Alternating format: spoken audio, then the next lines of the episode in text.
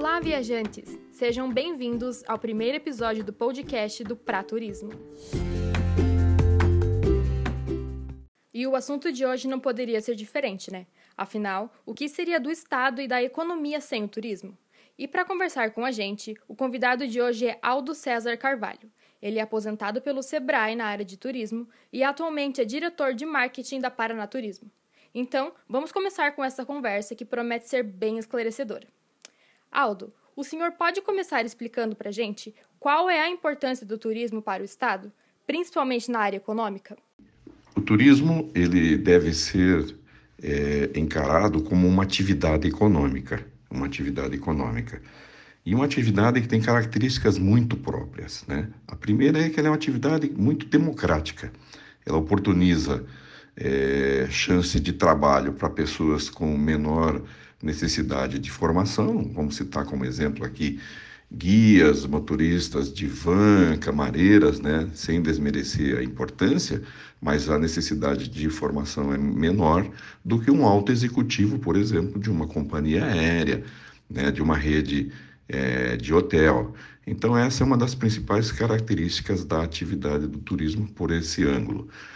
O segundo é que, olhando o estado do Paraná, o turismo no Paraná, nós temos características muito próprias também no estado, né? Dos 15 modelos, dos 15 tipos de turismo que estão são mapeados pela economia é, do turismo, nós temos no Paraná todos os 15 praticamente organizados de uma forma ou de outra, uns mais, outros menos.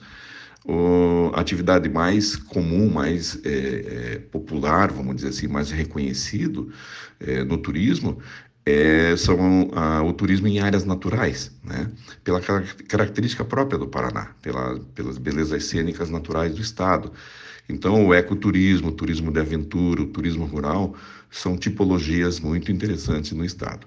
E isso tem um peso muito grande na economia, representa algo em torno de 5% do PIB eh, do Paraná advém da atividade do turismo.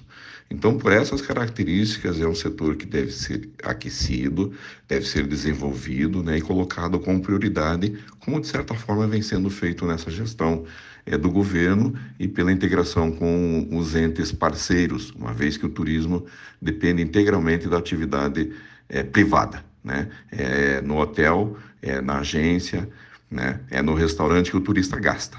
Né? E essa é a característica também outra do, do, turismo, né? É um dinheiro ganho num lugar onde você vive e gasta em outro destino, é, um outro local ou destino turístico, é, e fazendo assim uma distribuição de renda. Agora vamos falar sobre algo que atingiu diretamente o turismo, não só aqui do estado do Paraná, como do mundo inteiro, que foi a pandemia do novo coronavírus. Aldo, como essa situação mundial afetou o turismo? O Paraná já está retomando as atividades turísticas do estado? Nós ouvimos falar muito que o turismo foi atingido duramente pela pandemia e é verdade, né? É, deslocamento, hospedagem, relacionamento com pessoas desconhecidas são coisas que a pandemia é, indicou, inclusive, como recomendação para não acontecer. Então, a primeira coisa que, que ocorreu foi o fechamento é, de hotéis, fechamento é, suspensão de voos, né, de transporte rodoviário, é, as vans ficaram paradas, quer dizer, então o turismo parou é, totalmente, não foi no Paraná, mas no mundo inteiro. Essa foi a primeira uh, sensação é, que, que a atividade sentiu.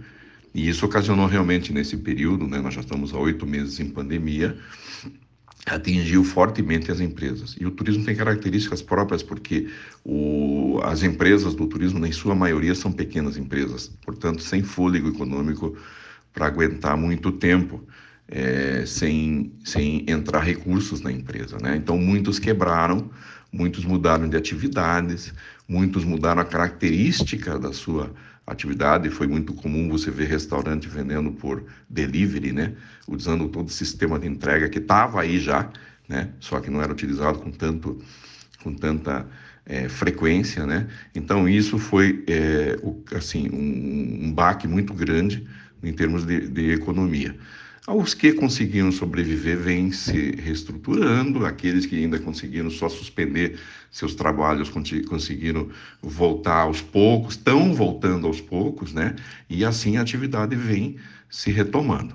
E, é, no Paraná tem um plano especial de retomada da atividade do turismo, pensando em, no turismo regional. As pessoas desconfiadas, com medo da pandemia, e precisam e vão viajar, porque estão, é só perceber quando tem um, final de semana prolongado, o que, que acontece, né? E vão voltar a viajar, mas vão voltar a viajar para destinos mais próximos, né? Em que aquele que você possa viajar com o seu grupo social, ou seja, família e amigos. E agora, para finalizar, Aldo, o senhor que conhece muito bem o Paraná, indica para o Praturismo e nossos ouvintes um local aqui do nosso estado que o senhor visitou e se apaixonou, e que as outras pessoas não podem deixar de conhecer. Eu tive a oportunidade de conhecer muita coisa no Paraná em função da minha atividade, né? É, tenho realmente conheci e tive vivências interessantíssimas em dos mais diversos pontos, dos menos conhecidos pontos turísticos desse estado. É uma pergunta difícil você indicar um que, que assim que te marcou. Eu vou fazer isso. Eu vou falar de dois, mas vou detalhar um. Um que eu não deixaria de conhecer, Prudentópolis, 200 quilômetros de Curitiba, cachoeiras lindas, gigantes, cachoeiras de 100 metros de altura é comum, é normal naquela região. E além da, da característica ucraniana e é, cultural, né, que, é, que deixa a cidade muito interessante em artesanato, em arquitetura e gastronomia. Agora, outro segundo que eu recomendo também, e esse eu posso falar um pouquinho mais, é o que se convencionou chamar de Angra Doce.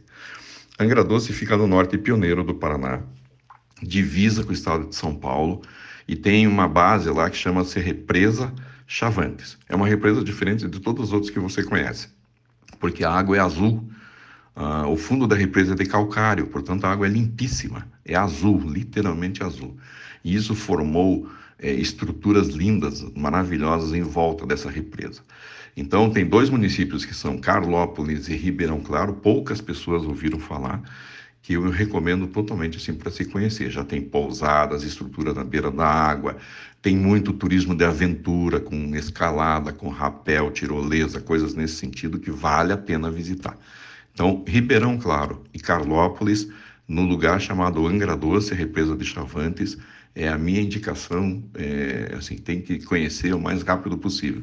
Fica mais ou menos 400 quilômetros é, de Curitiba, é, indo para o norte pioneiro, na região de Ourinhos, Jacarezinho, né, Santo Antônio da Platina, é por ali, naquela região.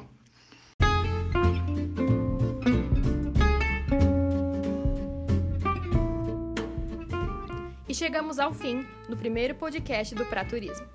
Gostaria de agradecer a sua companhia aqui nos ouvindo e a participação muito esclarecedora do Aldo.